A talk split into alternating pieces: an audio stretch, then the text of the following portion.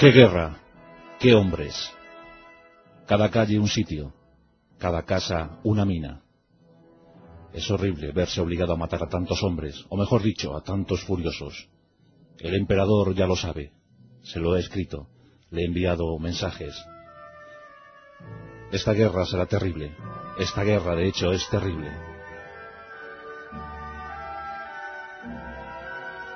No sabremos cómo acabará, pero sí sabemos cómo ha empezado. Los intereses de Francia se ven comprometidos. La victoria da pena.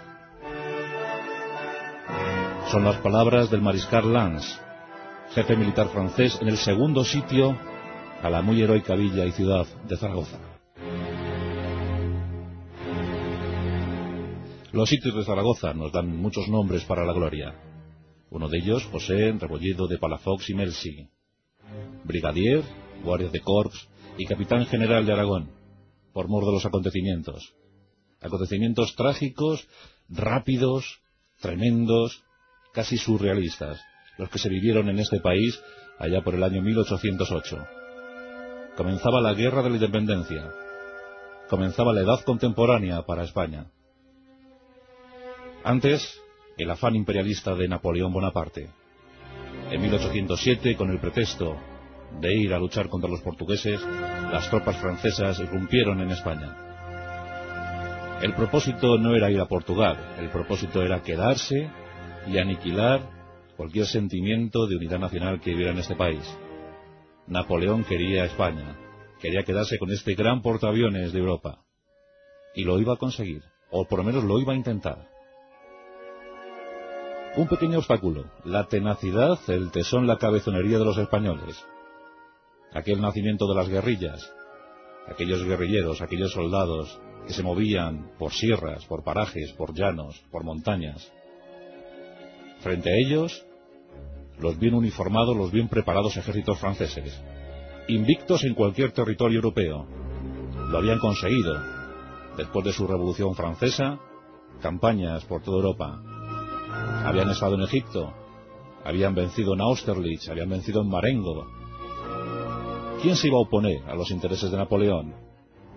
Carlos IV no era obstáculo. Su primer ministro Godoy había sido derrocado en marzo de 1808. Dicen que tras la conjura se encontraba el hijo de Carlos VII, Fernando VII.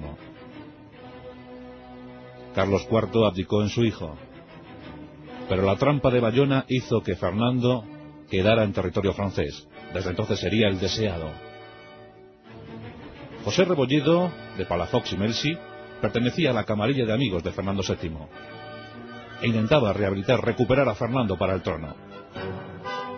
Dicen que intentaron dirigirse a Bayona para comentarle qué debían hacer, qué instrucciones debían recoger. El 2 de mayo de 1808 la población madrileña se alzaba en armas. La reprimenda francesa fue muy severa más de mil fusilados en Madrid. Y otras ciudades iban sumando al esfuerzo. Al poco de la sublevación, las noticias llegaban a Zaragoza. Zaragoza era una ciudad próspera, una ciudad de comienzos del 19, con 55.000 habitantes y con cosas que contar, con cosas que ofrecer. Una minoría burguesa muy asentada, muy acomodada, una población que el 80% de ellos eran analfabetos, pero que desde luego eso no les privaba de tener ciertas comodidades, ciertos privilegios para la época. Zaragoza eh, era una ciudad bella, una ciudad de calles pequeñas, intrincadas, que luego servirían para esos sitios. Tenía dos iglesias catedralicias, la Seo y el Pilar, el gran reducto del Pilar, la Basílica del Pilar. 40 conventos y monasterios, también la universidad, también la Academia de Artes y Oficios de San Luis, dos periódicos y buena gente, muy buena gente, dedicada a la agricultura, a la ganadería, al comercio. Por cierto, eh, en esa población de 55.000 personas había una colonia francesa, de origen francés, de un 10%, más o menos unos 7.000, 8.000 personas eran de origen francés. La ciudad era poco defendible. Los muros de, Zaragoza consistían en tapias y casas con huertos y prácticamente cualquier militar pues no, no debería presentar ningún problema, ninguna traba a la ocupación militar de Zaragoza. Nada hacía pensar lo que iba a ocurrir unas semanas más tarde de la sublevación madrileña. Pero ocurrió, ocurrió. José Rebolledo de Palafox y Mercy, nacido en Zaragoza, se encontraba casualmente en su ciudad natal. La situación en Bayona no había sido nada halagüeña. ¿Qué hacer? ¿Qué decisiones tomar? La ciudad se iba a levantar en, armas, por supuesto, pero con muy pocos efectivos. La guarnición zaragozana, la capitanía general, era, era muy pequeña, muy reducida, un cuadro de mandos de 113 oficiales, casi todos fuera de la ciudad, una compañía de fusileros con 178 hombres y unos 500, 600 reclutas en la ciudad y en las afueras. Muy poca guarnición, apenas 800 efectivos. Con lo que no se contaba era con la predisposición de la población civil. Aquí hay que hablar de algunos líderes populares. Es el caso de Jorge Ibor, más conocido por todos como el tío Jorge, un hombre de alpargata y cachirulo, un hombre dispuesto a levantar a sus paisanos en armas contra la ocupación francesa. Como os he dicho, Palafox era adicto a Fernando VII, era amigo de Fernando VII. En mayo de 1808, el 26 de mayo de 1808, el tío Jorge anima a Palafox a convertirse en capitán general de Aragón. Durante unos meses, Palafox iba a ser la máxima autoridad del país en Aragón. Darían fieras muestras de heroísmo. La cabezonería de un Palafox de 33 años iba a dar al traste con muchas de las aspiraciones francesas. Porque los franceses se las prometían muy felices. La ocupación española estaba siendo muy rápida. Las tropas que había enviado Napoleón no es que fueran las más eficaces. Esas que en tiempos del Imperio Romano se hubiesen llamado tropas auxiliares y las que se acercaban a Zaragoza eran casi todas de origen polaco. Regimientos polacos del Vístula se acercaban a la ciudad zaragozana. Estamos en junio de 1808. La población está esperando el ataque. La población no se quiere rendir, no quiere rendir la ciudad a los franceses. En la ciudad eh, había, ya os digo, poca guarnición, pero había un buen polvorín. Ese polvorín lo encontramos en el castillo de la Aljafería. En la Aljafería se encontraban 25.000 fusiles y unos 80 cañones. El primer comandante militar de la plaza, el general Guillermí, accede a entregar algunos fusiles, unos 5.000 fusiles a la población civil. Los zaragozanos empiezan a armar. Empiezan a hacer acopio de toda clase de provisiones. Las casas se convierten en fortines los conventos, los monasterios también. Trincheras por todas las calles. Se levantan empalizadas. Todo está preparado. La ciudad es dominada por tres lomas. Tres lomas que desde luego se ponían a tiro a la ciudad eh, para cualquier cañón francés. Recordemos que en Zaragoza está el río Ebro, el río Huerva y esas tres lomas. Los franceses se acercan, eran unos 10.500 toman posiciones en las tres lomas. Sitúan 38 cañones de sitio, 38 cañones de grueso calibre. Y en principio los generales franceses, ahí estaba Lefebvre, pues piensan que aquello no va a ser eh, difícil, que la ciudad será tomada en pocas horas, en pocos días a lo sumo. Y no eran malos generales los franceses. De ahí estaba Verdier, por ejemplo, hombres muy experimentados, hombres que habían luchado al lado de, Napoleón en las grandes batallas. Por tanto, Zaragoza no iba a representar ningún problema. Zaragoza era una ciudad eh, grande, con ocho puertas, una de ellas la del Portillo, de la que hablaremos ahora, ahí estuvo Agustina. Y bueno, pues eh, en principio una salva de cañones y un ataque de caballería sería suficiente para acabar con la resistencia zaragozana. Pero no contaban con el espíritu, con el alma de Aragón, y ese se encontraba concentrado en Zaragoza. El 15 de junio de 1808, un regimiento de caballería polaco lanza el primer ataque contra Zaragoza. Una embestida tremenda contra algunas de las puertas y reductos zaragozanos. Pero se encuentran con salvas, con salvas de artillería y sobre todo con salvas de fusilería. La población civil los pocos defensores militares, apenas se consiguió reunir en torno a los 2.000, 3.000 defensores militares, empiezan a rechazar las cargas de la caballería polaca. Los polacos, poco avezados en el combate, no dan crédito a lo que está ocurriendo. Hombres, eh, mujeres, hasta niños, disparando, repeliendo ataques de la bien organizada caballería. Los franceses no dan crédito a lo que ha ocurrido. A todo esto, Palafox intenta atacar la retaguardia de los franceses. Reúne tropas y en Tudela se libra un combate, el 24 de junio de 1808. Los españoles sufren una derrota estrepitosa, dejando 600 muertos sobre el terreno. Los supervivientes, siempre, siempre con el espíritu de la sedición, planeando sobre todo, llegan a Zaragoza, se internan en ella y deciden resistir a ultranza, resistir a toda costa. Los combates siguen sucediendo. Los franceses son repelidos una y otra vez. No contaban con esto, jamás se habían enfrentado a un combate igual. Siempre los ejércitos habían librado sus batallas en el campo abierto, pero nunca, nunca en una ciudad artillada y erizada hasta arriba de defensas. ¿Qué pasaría? ¿Qué ocurriría? Ni siquiera habían sometido cerco a la ciudad. No se podía hablar de un sitio. Al final, el 1 de julio de 1808, se ordena un cañoneo generalizado sobre la ciudad de. Las salvas son estrepitosas. 1.200 obuses caen sobre Zaragoza. Eso pretenden que sienta el ánimo de los zaragozanos. Toda una noche de cañoneo, toda una noche de bombardeos. El 2 de julio, los franceses lanzan un ataque generalizado contra la ciudad. Los polacos arremeten contra las puertas de la ciudad. Y se encuentran los defensores. Son muchos los que caen, pero no retroceden.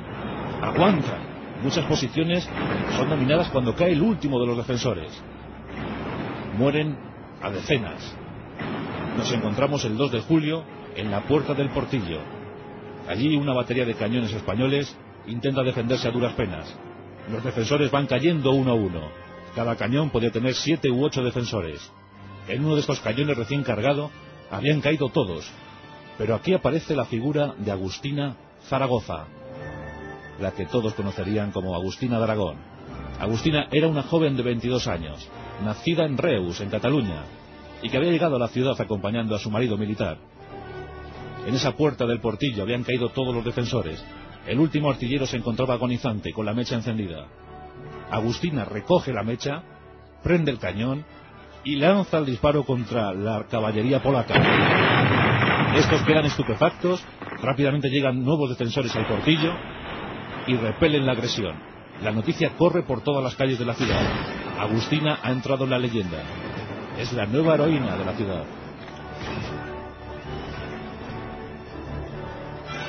Los defensores aunan esfuerzos. Aprenden a disparar sobre la marcha. Aprenden a matar sobre la marcha. Los franceses siguen estupefactos. Napoleón se entera de la noticia, no puede soportar esa vergüenza y ordena someter a un sitio feroz a la ciudad.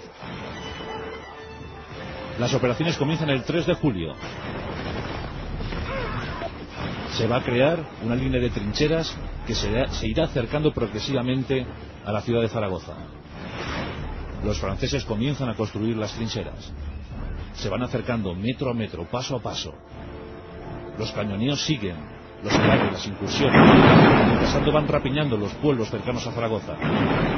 Los zaragozanos en una de estas talan todos los olivares que hay cerca de Zaragoza. 700 metros de olivares son talados para evitar que sirvan de refugio a los franceses. El 12 de julio de 1808 se completa el cerco a la ciudad de Zaragoza. Zaragoza queda aislada. Parece todo perdido. Las provisiones empiezan a escasear, las municiones también. El 20 de julio, Palafox tiene que reprimir un intento de capitulación, un intento de sublevación contra él mismo para entregarse a los franceses. Muchos subversivos son recluidos en prisión. Por fin, el 1 de agosto, Napoleón está muy enojado. Envía nuevos refuerzos a los franceses.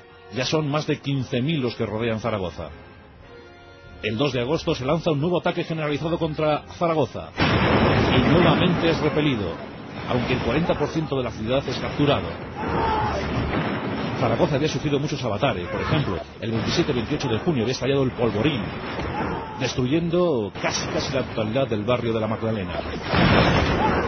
Pero sí los zaragozanos seguían resistiendo. A esto llegan las noticias de la derrota francesa en Bailey. Parece que José Bonaparte, el rey francés, el hermano de Napoleón, tiene que huir de Madrid. Eso es al menos la noticia que llega al cerco de Zaragoza. Las noticias hablan de una seria reprimenda en Bailén. Conviene la retirada. Los franceses optan por la retirada. Sus cañones de sitio son lanzados al canal imperial. Allí los dejan y huyen. La retirada es más o menos moderada. Palafox los persigue con 4.000 hombres. El 14 de agosto se puede dar por finalizado el primer sitio a Zaragoza. La victoria es total para los zaragozanos. Sobre el terreno quedan muertos 3.000 franceses. El precio que pagaron los zaragozanos fue de 2.000 víctimas. 5.000 muertos en el primer sitio de Zaragoza.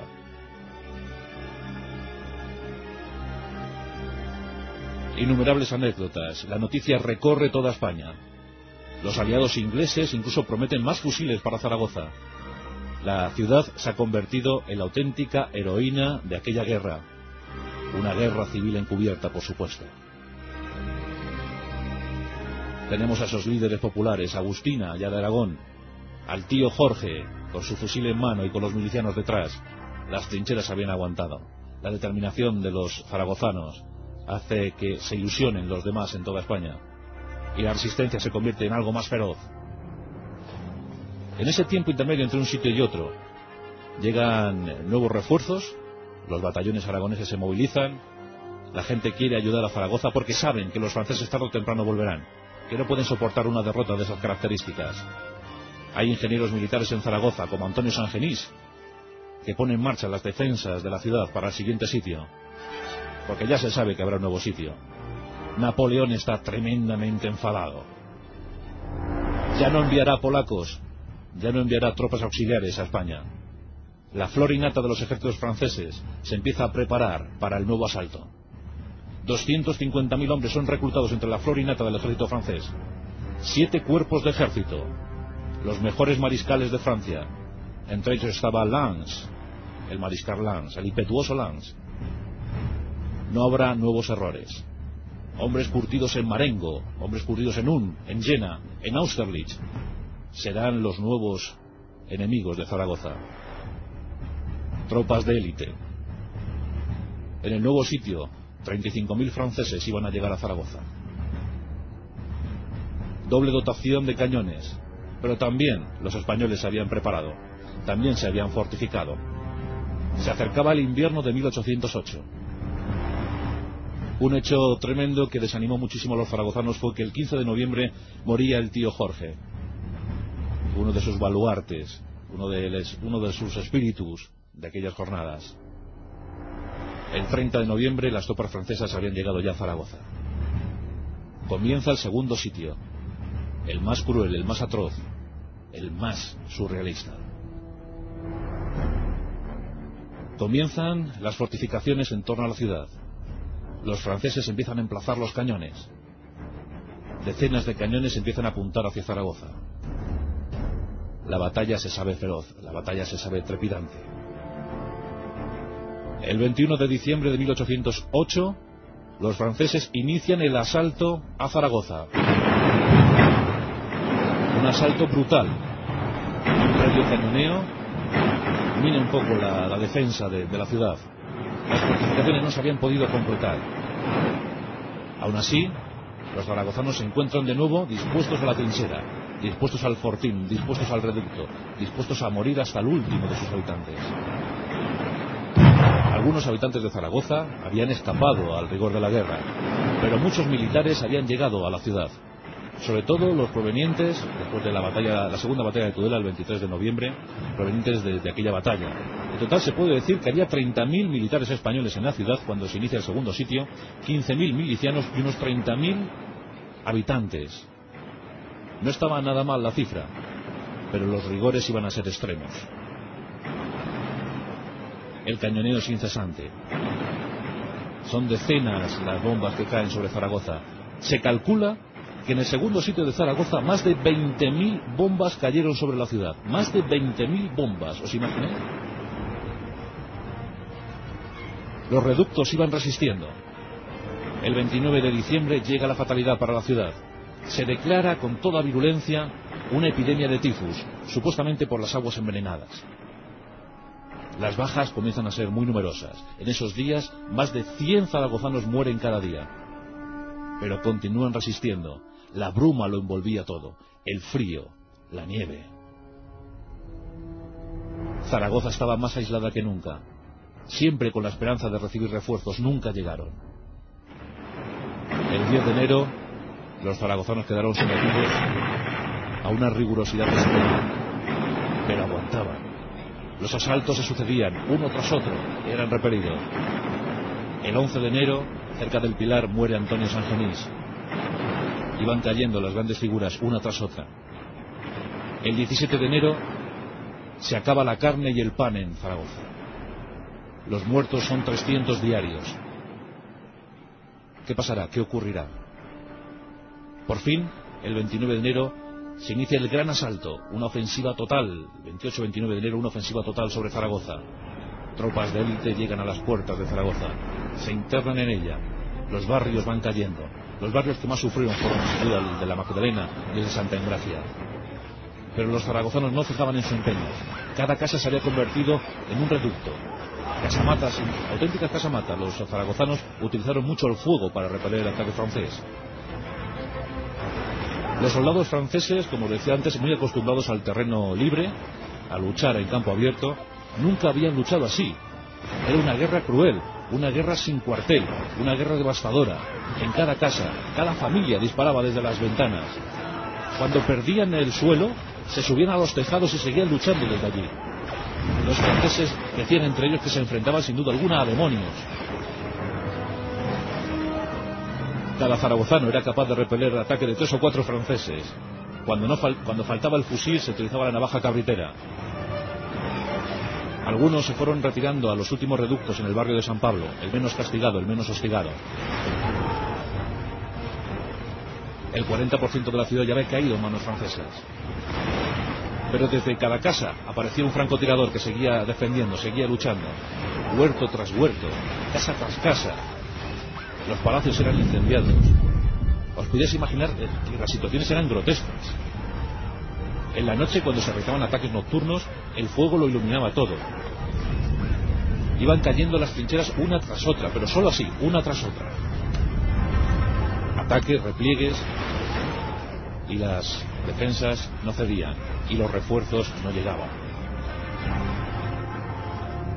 El 6 de febrero de 1809, los franceses intentan dar un golpe moral a los zaragozanos y bombardean el Pilar, la del Pilar.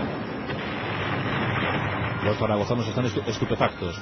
Hasta ahí quieren llegar los franceses, hasta destrozar sus creencias. En torno a la Virgen del Pilar aguantan todavía miles de zaragozanos. Apenas hay municiones, no hay comida, pero siguen aguantando. El tifus se los va llevando a centenares algo sublime, algo que jamás vieron los tiempos. Los franceses seguían todavía atónitos ante lo que se tenían que enfrentar. Pero poco a poco iban acabándose las municiones y las defensas y el ánimo. El 19 de febrero de 1809, Palafox contrae el, el tifus. Todo parece perdido.